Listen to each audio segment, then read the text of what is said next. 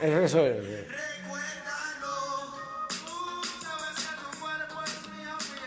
Cuando eso no había cultura ni nada, eso era un reggae, nosotros, Sí, eso fue canción fue un palo. ¿Qué año fue eso? gracias a Dios, ¡uh! Eso fue 9-3. Diablo, bro, así. 93. Yo estaba como en tercero o cuarto grado. ¿Tú te acuerdas de eso, Juan Carlos? Ah, chiquito, pero sí. La gente hace trivia con quién era y la gente no sabe que es conmigo. Gente, esto es el Museo de Reggaetón. Escucha esta pendeja. Escucha esto. Con la medalla. La riego con la medallita. Nico, ¿para qué año fue eso? ¡Uh! 9, 495. 9495. Pero ya tú llevas tiempo entonces. Sí, porque estaba haciendo lo del, lo del Playero 38. Había con Rubén DJ. Diablo, vaya, 38. Rubén DJ, yo en la high trabajé con él en sus últimos reggae. Este, había hecho el White Lion de Elías, que ahí empezó el sello White Lion, que sacó a Calle 13, a toda esta gente. Yo me siento bien chévere cada vez que sale. porque eso se empezó en casa. Este, el Guataúba, que Diablo, más brother. descanse Manolo. Tú sabes, espera que te interrumpa, pero tú sabes que yo he escuchado esa canción y yo estoy diciendo ahorita que yo escuchaba eso y me, y me acuerda a un panita que, que pasaba por el barrio, yo soy de Danajito, y pasaba él, él- él con un músico bien cabrón y pasaba con esa canción por todo switch, brother. Y eso me trae tanto cabrón recuerdo, brother. Y hoy estamos aquí con mi pana Nico Canadá. Un saludo. Nico, es bien importante decirle a la gente que nos sigue que nos puede escuchar por Facebook, eh, Instagram, en YouTube, en todas las plataformas de podcast. Este, nos puede escuchar y ver todo nuestro contenido. Es bien importante que en Facebook le den See First para que vean todo el contenido cada vez que salga algo nuevo. Que salga algo nuevo, que ellos puedan disfrutar el contenido. cabrón. Y hoy tenemos el duro, Nico. Nico, gracias por estar aquí, brother. No, y gracias a ustedes por un programa como este, ¿me entiendes? Que mucha gente sabe, te sorprenderías, en otros países saben un montón de la historia, pero todavía hay cosas que no saben y les gustaría... No, y, y- y yo, yo estaba hablando contigo ahorita que es bien cabrón porque a veces la gente se olvida del génesis de las cosas y tú eres parte de ese génesis, es parte de lo que es el género del, del reggaetón, ¿me entiendes? Tú fuiste de los pioneros. Yo hace, hace poco tuve a DJ Chiclin. Entonces yo digo que, ¿verdad? En aquel momento no contábamos con las redes sociales. Si hubiésemos tenido redes sociales, yo te apuesto que tú y DJ Chiclin eh, iban a tener más fama quizás porque las redes sociales nos ha ayudado a crecer y también ha ayudado a que la gente le pongan cara a las voces. Pues yo estoy claro que mucha gente te puede ver por ahí, a lo mejor nadie sabe quién tú eres hasta que tú dices, no, yo soy Nico Canadá. ¿Qué qué? ¿Que tú eres? ¿Me entiendes? Me pasa con gente de nuestra edad y me dicen, tú te me pareces a alguien. De verdad. Y tú te me pareces a alguien. Y yo, ah, eso me dice mucha gente. no, mentira. Y yo le digo, no, pues es de, de la música. Y dicen, ah, Nico, sí, sí. Eh, eso fue un público que de verdad el que eh, el de hoy nos janguea como, como esa gente jangueó y nosotros jangueamos. O sea, nosotros éramos el que vio The Dirt en, en Netflix, la historia de Morley Crue, pues así era el Mansion Crew de nosotros. Eh, Se activó esto, ¿verdad, no, eh, cuando eso tú no... ¿Sabes? Si no tenías el cassette físicamente no podías. O a los París, la manada del pari anterior del caserío, pues nos seguía al, al otro que venía. Al final terminábamos en la playa, ¿sabes? No era como ahora, tú sabes que está bien bueno. A mí me gusta la calidad. eh, es- es súper, pero no es al garete. Sí, sí, sí. ¿Sabes? No, es- no es, Aquello era más orgánico. Aquello era orgánico. O sea, que Era era, como, como Woodstock. Los paris eran como Woodstock. Sí, sí, y todavía eso pasa en, en Latinoamérica. O sea, yo he ido a eventos y hay 100 mil personas y tú, y a rayo, 100 mil personas. Nico, ven acá, eh, realmente me estás diciendo que tú comenzaste con Juven DJ. Sí, eh, yo, digo, yo siempre tuve grupos de house music y todo ese tipo de cosas, pero este Rubén del género fue el primero que le programé y hice un par de, de arreglos de reggae, cuando aquello de como Kid Power Posse, que todavía no era el género, pero era Ya, reggae. pues sí que tú tenías. Yo tenía como 16 años cuando yo, con Rubén. Ya los chamaquitos, ya Rubén Sí. estaba pegado. Este, ¿Cómo no, Rubén? Pues yo, Rubén era Ruedacho y Vico, este, esa gente ¿Y cómo era tú, ese pecho tuyo crecido cuando llegaba Rubén a buscarte a la escuela? Ah, no, eso era un palo. Y Rubén, no, vino a buscar a Nico. Él tenía un MR2 cuando eran los MR2 Ya, y puñeta. llegaba y todo el mundo veía rayos. Este, ¿Qué y, es esto? y todas las nenas de la escuela locas con Nico. Sí, no, pero yo siempre tuve novia, yo era bueno. Ah. Yo vine a hacer cuando el rock and roll después del Mansion Cruz, ahí sí que te digo que como Morley Cruz. De verdad. Cuando yo vi la película de Morley Cruz, yo dije, antes la gente pensara que eso es imposible y lo hacíamos, De hoteles destruidos. Mira, Nico, me está bien curioso la chaqueta tuya. Sí, es que pues yo para el 2000 yo me fui al Army, yo siempre quería ser soldado. Esto me lo regalaron los muchachos cuando yo me fui, me lo hicieron. Esto es lo que uno usa para cubrirse en el field. Eh, y, de verdad perdimos muchas amistades, eh, pero fue una experiencia grande. Mis abuelos también eran soldados. Yo no me iba a morir sin ser soldado y, y lo fui por 11 años y me encantó. Y, pero qué y- cosa cabrona porque tú estás en un género, en el género de la música, el reggaetón, estás tirando pistas, grabando gente, toda esta pendejada, toda esta película y de momento te brincas para el army. Acuérdate que, que, mira, ahora mismo todo el mundo hace prrr y tiroteo y, y hablan de armas y esto y lo otro. Y en, acá en lo civil, en la, en, el- en la jungla de concreto, este, a mí me gustaba eso, pero en una manera, ¿verdad? Bien, y yo era bien fiebrudo de rifle y cosas. yo, yo viví en Texas, tú sabes. Y de verdad que eh, no se separa.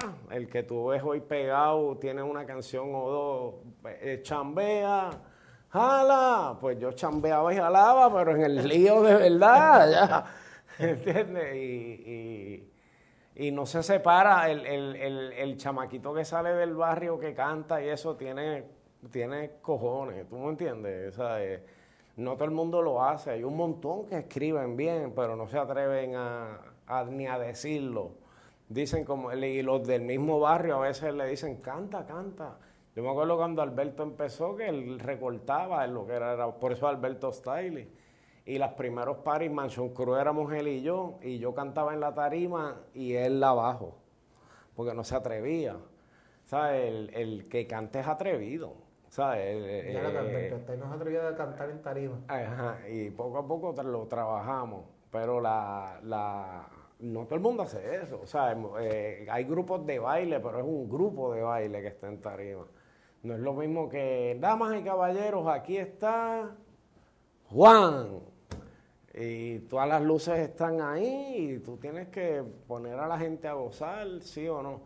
Cuando hicimos lo del Choli hace poco, la meta no era ser soldado, que lo fue y fue la primera vez. Tener la camisa puesta ahí. Sí, sí, sí, sí. La fundación tiene ahí, mira, Nico Canadá, DJ Playero, DJ Playero, DJ Negro, DJ Nelson, DJ Adam, DJ David, DJ Blast, Rey Pirín, DJ Gordy, Michael Superstar, Alberto Style, Wiso G, Cavalucci, Dochecina, Polaco, Encicea, Horniman, Pantimán, Bow, Rubén Sam, Frankinston, Frankie Boy, ¿quién dice ahí? Falo, Bebé, Naughty Play y ¿quién es el otro que dice ahí abajo? Nano, Nano, ahí está. pues... Ahí está, ah, ah, los mencionaba todo el ah, corillo ah, para que la gente sepa. A veces dicen sold out y tienen cortinas puestas. este, aquello y, estaba y, sold y out. bastantes taquillas regalas. Ajá, exacto, allí no se regaló, era soldado, se acabó el alcohol. O sea, eso nunca había pasado en el Choliseo. No, no, no. Y la meta de nosotros era que no se sienten, no era que se llenen, era que no se sienten. Y eso es algo que te deja saber que hay un público que todavía oye eso. Yo quisiera hacerlo como una vez al año, ¿me entiendes? Como el Día Nacional de la Salsa. Claro. Porque es otro sonido y es un vacilón y es una interacción con la gente. No es que la canción, wow, qué composición. No, y que la. o sea, es y- bailable. Sí, no, no, es bailable. Y tú sabes, lo chévere de este podcast, mano, que a mí me pareció bien cabrón, es que yo crecí escuchando de estas canciones. Y cuando, por ejemplo, tú te sientas con, qué sé yo, con Falo, y tú le preguntas a Falo de dónde viene la canción de Pal Cruce Ujú. y él te cuenta la historia completa. Y la gente no sabe lo que es el cruce Y- ni y- dónde sí, es. o por ejemplo con Ranking Stone, que yo me siento y digo, Ranking Stone, ¿de dónde salió la canción de, la canción de los melones? ¿De dónde salió la canción del lechero? Exacto. Y él te cuenta la historia y, es una histo- y hay una historia bien cabrón detrás de todas estas canciones. Y me levanto los domingos. Igual que con Wiso G, como me levanto los domingos. Con Vico sí me pasó que le pregunté, El yogur con codito, había un ingeniero que comía yogur con codito. o sea, se oye bravo, pero el tipo lo hacía. mira, igual que con Vico sí, una vez yo me senté a hablar con él y me habló de, de estaba haciendo una de las canciones que me rompió el corazón porque me dijo que la canción de Viernes 13 que no es de sus preferidas. Ujú. Y digo, ¿cómo tú vas a decirle eso? Eso es un himno. O sea, tú, me, tú, me- tú le dices a alguien, canta una canción de Vico sí. Y la que va a cantar es esa. Sí, no, pero tú te sorprendes, en, hay países, yo estaba con Michael y Manuel en Bogotá y la gente pegó a pedirle el Beeper, que fue una canción que hicimos por los hoteles. Y, y Michael, ¿cuál quieren oír? Y ellos, el Beeper. ¿Y quién? El Beeper. Y nosotros nos mirábamos. ¿En serio? Y era una que teníamos, Michael y Manuel y yo, y, y, y yo, anda al carajo, el que yo voy a poner aquí. y y la gente en Colombia es, el sitio se puede... Una vez yo tuve que sacar a Polaco porque nos iban a destruir el, el local. Si seguía dejando salir, y yo, Polaco, tira. y se calmó todo el mundo. Pues, y gracias a Dios tenía la pista, la tiré y la gente la cantó. Yo no hice nada, o sea, yo, mi parte la cantó y no- yo jamás me imaginaría eso. Pa- Y es para que tú veas la diversidad de gente que hay. Hay gente que dice, ay, Chesina.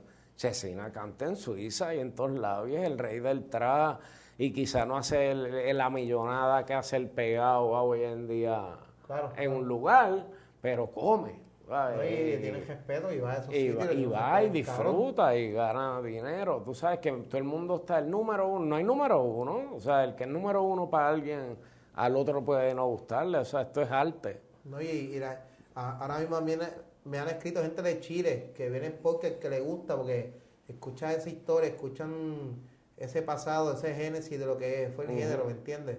Que, que es bien importante marcar esa parte de la historia porque si hoy en día existen gente bien pegada es porque gracias a ustedes, ¿me entiendes? Porque ustedes abrieron ese camino. No hay que la gente cree que siempre ha habido emisora. A nosotros era, eso era salsa y merengue, nosotros éramos la escoria, o sea, nosotros no sonábamos en la emisora y los guardias te paraban si te oían oyendo esa música, o sea, la gente cree que eso siempre ha sido... Ah. ¿cómo, cómo, ¿cómo te dio con empezar con esto? Porque tú estabas chamaquito, ¿me entiendes? Ese Sí. dato yo estoy por ahí pensando en joder y brincar. Yo siempre quise ser músico desde pequeño. eh, yo iba al cuarto de las iglesias, cuando iba a la iglesia que mi abuela iba y, yo veía las, lucecitas de los teclados y, los sonidos y yo iba rayos. Y después salió, en los 80 salía Don't You Want Me Baby y era música más electrónica. Yo tocaba piano, yo estudié el piano. Y yo, yo quiero hacer eso, ¿sabes? Mi- lo MIDI, lo, lo electrónico, porque tú estás haciendo toda la composición, no es que le hay un bajo, una guitarra. Exacto. O sea, lo hiciste tú. Este, y, y ahí fue que empezó mi fiebre, ¿me ¿Y entiendes? cómo conectas con Joven DJ? Este, porque yo también bailaba. Entonces, Ah, uno de los bailarines de yo, Rubén DJ, eran mis panas. Estaba Papo Vampirito, había un Tú montón. bailaste la canción de Si te gusta el hueso, es como yo, que te vuelve para sacarle el Ajá, sabor. pues yo, yo, había uno Pidget Vélez, yo bailé po- con él, entonces ahí pues conocí a Rubén y Rubén escuchó un par de músicas de las que yo había hecho y me dijo, no éramos muchos, no es como ahora que todo el mundo tiene fruta y no, que, borra eso. Era muy complicado, era cablerías, MIDI, este, el que sabe de lo que le estoy hablando pues era te- eran teclados con un sequencer, eh, floppy disk, era un lío. Eh, y, y, y en Puerto Rico habían como tres o cuatro que lo hacíamos. Ah, no, pero tú te escuchas pro. Yo, yo, Chiclín me dijo que grababa en la marquesina en su casa. No, nosotros, no, nosotros en un momento también, hasta, hasta que llegamos a... Es decir, yo hice el primer disco de Daddy Yankee con, con, eh, con Elías, que tenía Yankee cuando eso, pues eh, ya ahí empezamos a ir a estudio. Ya eh, ese era el No Mercy de, de Daddy Yankee. Entonces, ya poco a poco ahí empezamos a tener mejor equipo porque eh, éramos fiebrúes. Nelson todavía es así, igual también, yo también. Nosotros siempre estamos invirtiendo en la tecnología nueva que llegó. Y, y así, eh, esto es de fiebre, esto no es... El que hace esto por un trabajo no le va a ir bien. Sí, sí, sí. sí. O sea, tú estás haciendo lo que tú estás haciendo por fiebre. ¿Me entiendes? Y, y como era de corazón y era fiebre, pues lo logramos. La gente lo. ah, no, y en la justa. O sea, esto es algo que se regó bien orgánico. ah, y si llega a ser hoy en día, este. El mundo estuviera loco. ¿Sabes? Porque de verdad eran los pelos pintados. eh, Todo eso lo empezamos nosotros y nos decían gay y de todo. Saludos Yo a la comunidad. y se ponía la diadema. Saludos a la comunidad LGBT. Y la gente decía, esto se pasan en Crash. Lo que no sabían era que las poquitas mujeres que habían en Crash, los panas míos transexuales y eso nos las acomodaban y ganábamos siempre. Y, y no había competencia. ¿Me entiendes? ¿Sabes? Pues mala de ellos, ellos iban para allá, para Egipto. Yo me metía en Crash. Y allí ganaba. ¡Ah! Y salía ganador. Y Yo me ponía ganador. una camisa que decía The Toy. Por, por sabiendo que hoy querían uy, un mira, juguete, ah, pues yo soy un juguete. Estamos disponibles. Uy, Estamos hacho. disponibles. No, y todo el mundo hablando, va, va, estos son patos, que así es. Yo, ¿qué pasa ahí? Allá tú, vete tú para... Esto es la tuya, ¿no? Y super cool. Se vaciló. Digo, eh, ¿le sacaste el billete a esto? Gracias al Señor, este me vendió de una manera que en unos momentos dados vivíamos en hotel, este, todo ese revolú, pero dentro de todo, pues, no debo nada. Gracias a Dios. O sea, tengo mi estudio, este, tengo mi, mi hogar. Cuando eso no era de millones de pesos, cuando eso era... Mira, cuando yo en mi momento peak era, mira, mo- como por lo de, lo de reencarnación, la canción tú y yo, pues por ejemplo, yo la grababa y era Work for Hire y me daban cuando eso, un billete, un, un cheque de 10 mil pesos. ¿Me entiendes? So, cuando eso era mucho. Y entonces era pegado. Como imagínate que los featuring que están ahora, que es por sacar dinero en YouTube, en monetización, pues te lo dieran cash. Pues uno, yo estaba al garete. No. So sí, y, y- y gracias a Dios, este, tengo mis, mis- mis cosas, pero no era como ahora. Era, y, y, y, y- era a rock veces- and roll. ¿Cómo es? Era rock and roll. O sea, era, no, no era canté y me voy para el hotel. Era, era rock. Un día va a haber un Netflix de cómo operábamos en el underground y el, y el, y el Mansion Crew y eso. Y, y es The Dirt, la de Molly Cruz, es al garete. Mire, y, y, y a veces la gente ve, y quiero dejar esto claro, que a veces la gente viene y dice, ah, tú siempre preguntas acerca de cuánto hizo y hablas de dinero. Yo hago esa pregunta porque por lo regular, los que yo entrevisto, cada cual tiene una parte importante de la historia, pero en diferentes tiempos. Pues, Exactamente. y entonces hay que dejar claro de esa evolución que ha habido en el género y también del lado económico, que también es una parte importante para que la gente conozca cómo es el negocio Sí, del género. ¿me sí, entiendes? sí, porque éramos ignorantes, este, éramos chamaquitos, lo hacíamos hasta de gratis, y de momento apareció el dinero, eran cantidades grandes para nosotros. Que tú dices, O sea, "Me vas a que por hoy- joder hoy- aquí hoy". ajá, hoy me en vas a pagar día- por cantar aquí por joder un rato. Exactamente, me vas a llevar de verdad para Pensilvania a cantar gratis con hotel. Y me, va- y me vas a pagar. O sea, eh, hoy en día no, hoy en día es, mira, uno hace tantos millones, pues el tan, vale tanto, más el staff, que no había staff ni un divino, no iba yo uno con el pana, con el pana, dale pa' allá, pana, pa. o para allí, tan. Cacheteamos dos o Eh, dieta, este, tan. Y me, alegro, yo me alegro que hoy en día haya gente que diga, ah, yo, yo voy a ser el número uno y voy a tener un Lamborghini. Los doctores lo hacen. O sea, eh, eh, todo el mundo le gusta progresar. Y yo dentro de lo callado, ¿me entiendes? Pues eh, tengo proyectos que estoy haciendo. El hijo mío tiene una cosa, un proyecto increíble, que, pero es en inglés como The Weeknd, no, no tiene nada que ver con de aquí. Porque te repito, esto fue una oportunidad que apareció cuando yo estaba en ese momento y vi mucha gente con hambre y lo hicimos y, y fue una fiebre increíble. O sea, yo, no, yo nunca hago nada por dinero. Y ahora mismo pues eh, estoy produciendo unas cosas serias. ¿Me entiendes? Yo como con. Tito, con Tito yo hice un tema que era con el Torito, Gilberto Santa Rosa y él para Invencible Ah, que era, éramos niños, pues eso, eso es una pieza musical. Lo que yo desde el origen de Nico Jorge Nicolás Rodríguez Díaz, pues he es, música. Sí, ¿Tú sí, me entiendes? sí. Este, eh, pues ya pasó la evolución, hay gente guisando, pero de verdad estoy produciendo otras cosas más serias, quiero hacer unas cosas para Disney, tengo una cantante ¿En serio? que es hawaiana. A Disney. y- y- y e- eso es lo que me interesa, las canciones estas como la de Frozen, yo escribo en inglés, este, tengo las can- los cantantes, tengo los músicos. Ya lo digo, me están volando la cabeza. ¿Sabes porque yo escucho estas Porque cosas. uno, porque la acuérdate que mucha gente no sabía qué hacer con su vida, aprendió a rimar, vio a Kendo Capone, al otro, cogió un estilo y canta y hace una carrera. Yo no, yo de chiquito tenía unas metas. Eh, tuve la oportunidad de, de musicalizar reggaetón de movie este, y cosas así, pero siempre he querido eso, estar en los comerciales de, afuera, en las músicas de Disney como la de Titanic, cosas, cosas grandes. Y estoy concentrado en eso.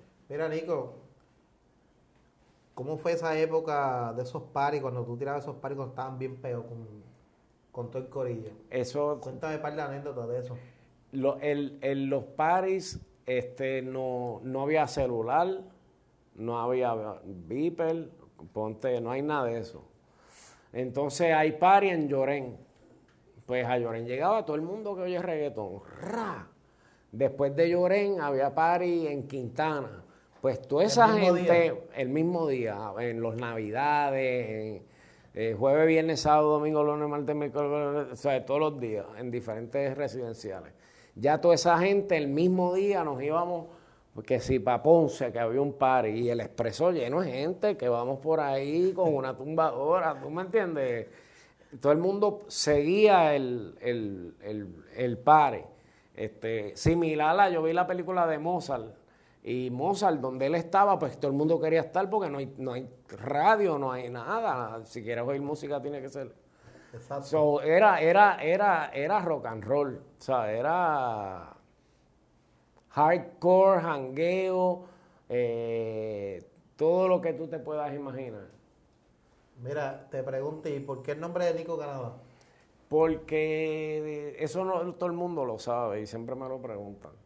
Yo soy Nico de Nicolás.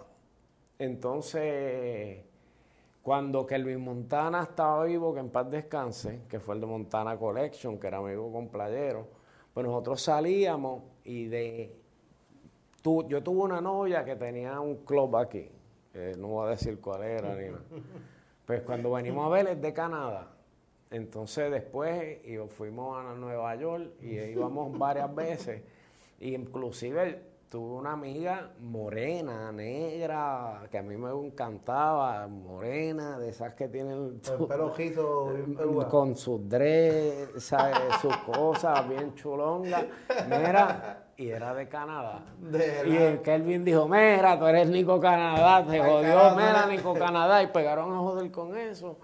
Y cuando pegan a hacer la carátula, yo no sé nada, el 38 lo terminamos, cuando yo miro por detrás, programado y producido por Nico Canadá. y yo, puñeta, pero de un palo. No, y, un palo. y entonces ya tú quitar el nombre, ¿tú me entiendes? No, pues me, me quedé Nico Canadá. Entonces, que se echaba, vamos a decirlo. Cuando eso eh, eh, había hasta punto Canadá hicieron. De verdad. ¿Sabes? De, de- Sí, de sí, marihuana sí, y cuestiones en la, un en punto, la punto. calle. Canadá, pero pegado de que es una cosa increíble. Hoy en día hay Bad Bunny. pues, eh, pues, y se, me- se quedó. ¿por qué quitarlo? Pero la- el que me conoce me dice Nico, yo eh, y saben mi nombre por en tú y yo, que yo digo mi nombre. Ahora Claro. Nicolás y el gusto es mío.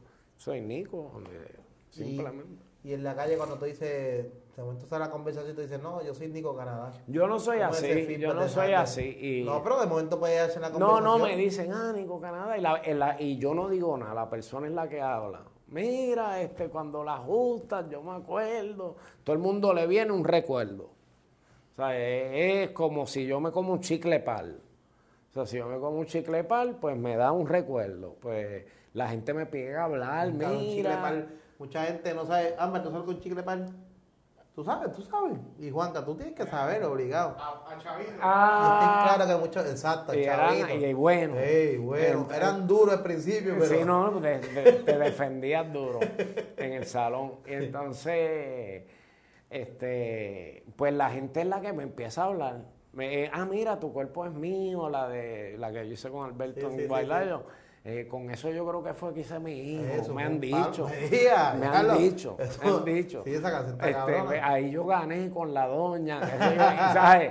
Y, y de, ver- de verdad, la gente es la que me... Yo no tengo que hablar mucho. Me dicen, ¿y qué estás haciendo? Y yo les contesto lo mismo. Aparte de que todo el mundo tiene, tiene su momento y yo estoy pensando ya mismo hacer cosas del Señor que yo no me... Yo no me yo no me, como te digo, me, me abochorno de hablar de eso, porque el que se abochorne de él, él se va a abochornar de él ante el Padre. Pero que como que Dios me ha escupido de lo de la calle y de cosas, aunque tenga mis imperfecciones y estoy montando el estudio y bien profesional y de todo, pero como que quiero buscar chamacos y gente, pero ahora hacer cosas que sean para él, no me refiero a rap y quítatela de la mente que yo soy productor de rap y reggaetón. Yo soy creador artístico de, de salsa, lo que sea, pero me gusta mucho la adoración, la alabanza, porque a mí me ayuda mucho. Y al que dice diantre Nico y, de- y solo da los onda y estaba bien bueno. ¿Y por qué no hace nada si él puede gra- grabar a cualquiera y los muchachos lo apoyan?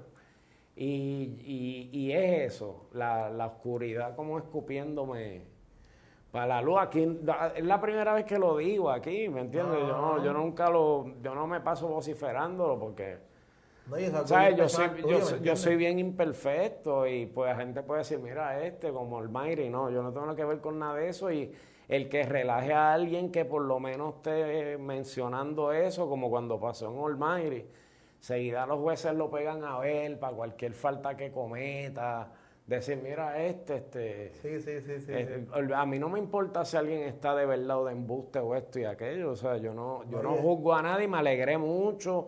Y de que un chamaquito esté, las pistolas, las de esto, lo otro, declarando con la boca eso, que no lo critico, porque es arte y es verdad. Yo amo a Noel y, y son de mi corillo, de casa de Chronic Magic, Ali Casper y todo eso, tú sabes. Pero, ¿sabes? Yo no condeno nada de eso.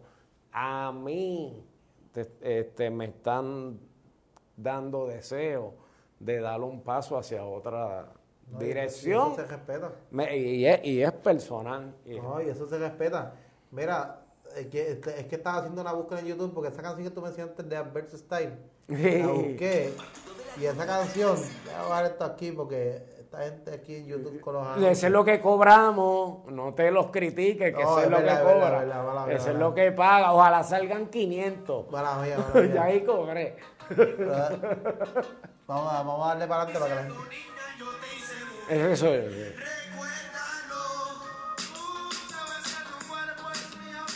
Fue un Cuando palo. eso no había cultura ni nada, eso era un reggae, nosotros. Sí, eso fue canción fue un palo. ¿Qué año fue eso? Gracias a Dios. ¡Uh! Eso fue 9-3.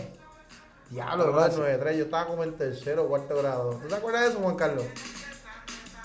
Ah, chiquito, pero sí. La gente hace trivia con quién era y la gente no sabe que es conmigo. Y, la, y el tema es mío.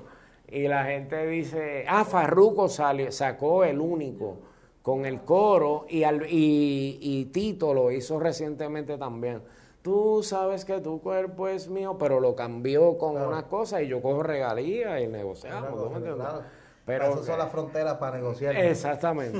Eh, y, Y pues fue un tema que cambió mucho el género. Cuando eso nadie, le- la gente era más, porque llegó Dinois, que si esto, que lo otro, o brinca, baila. Eh, Alberto fuimos los primeros en lo que hoy hace Maluma. Sí, Eh, eh, suavecito. para las mujeres, el primero personaje de eso fue Alberto. Bueno, la gente hacía bebé con esa canción. Exacto. Yo- Fue Alberto.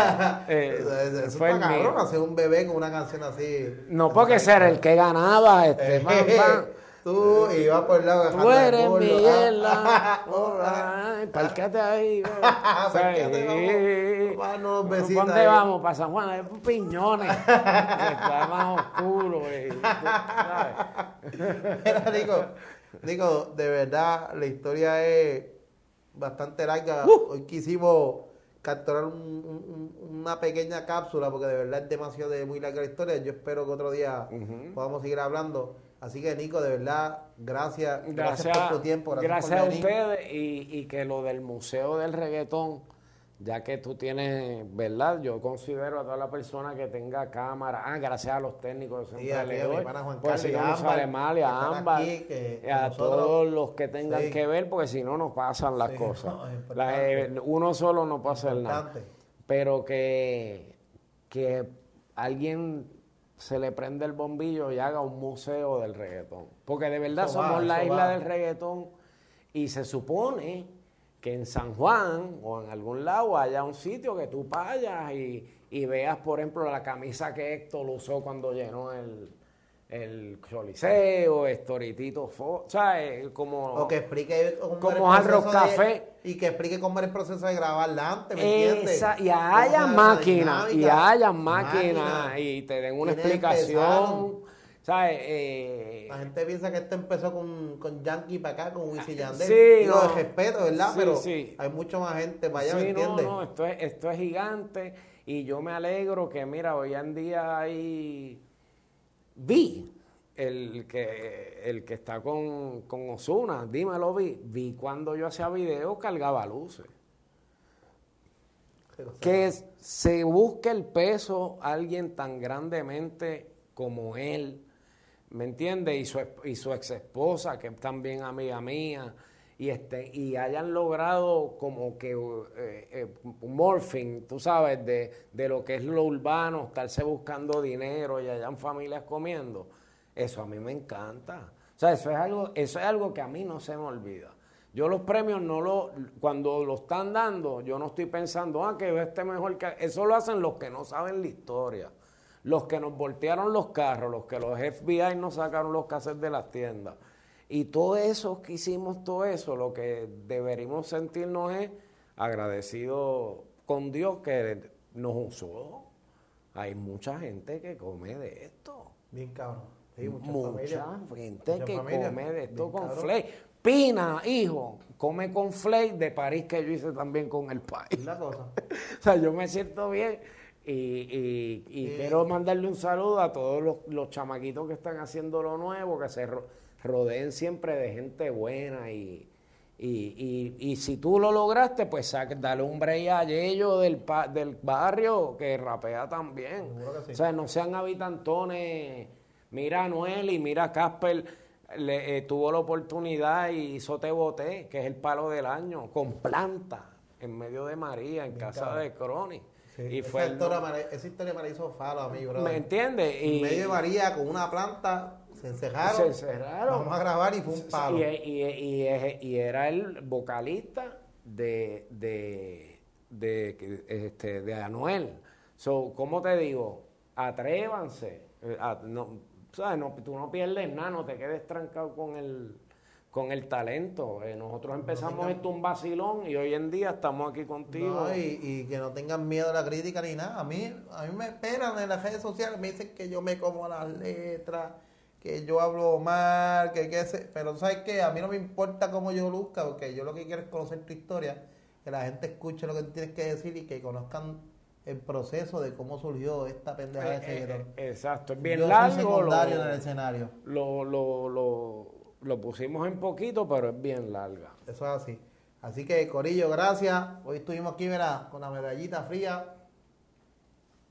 Gracias a toda esta gente que nos sigue. Recuerden que nos pueden seguir en las redes sociales, en Facebook, Instagram, YouTube, en todas las plataformas de podcast. Gracias, Corillo. Gracias, Nico. Cuídate nuevamente. Gracias. por Igual, todo. gracias y que Dios los bendiga. Amén.